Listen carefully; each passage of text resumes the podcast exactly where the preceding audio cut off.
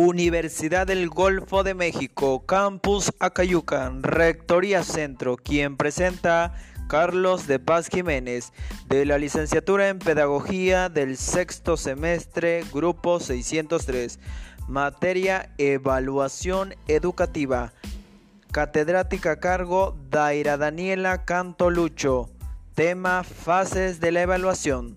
¿Qué es la evaluación?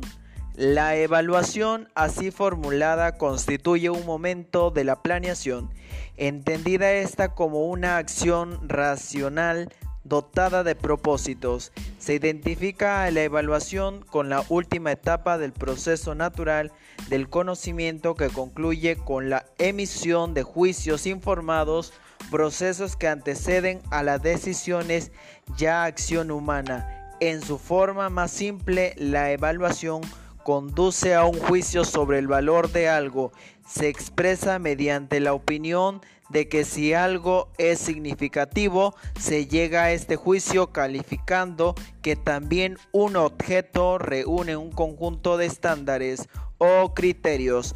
Así, la evaluación es esencialmente compartida, supone la adopción de un conjunto de estándares y especificaciones del grupo contra el cual el objeto es comparado.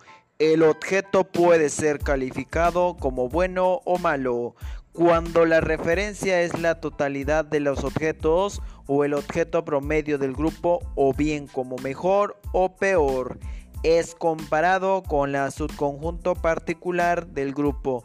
La evaluación es esencia, supone adoptar un conjunto de estándares, definirlos, especificar el grupo de comparación y reducir el grado en el cual el objeto alcanza los estándares.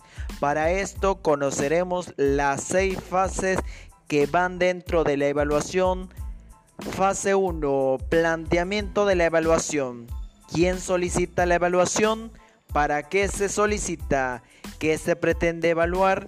¿Y qué obstáculos pueden surgir durante la evaluación? ¿Qué recursos van a conllevar la evaluación? Fase 2. Determinación del tipo de evaluación qué tipo de evaluación se adapta mejor al planteamiento de la evaluación. Fase 3. Elaboración del diseño de evaluación, determinación de objetivos, especificaciones de variables a medir, dimensiones e indicadores, selección de las unidades de evaluación, determinación de los periodicidad de los momentos evaluativos, elección de los instrumentos para la recogida de información, descripción de los recursos necesarios. Fase número 4. Recogida de información, instrumentos de la investigación social. Fase número 5.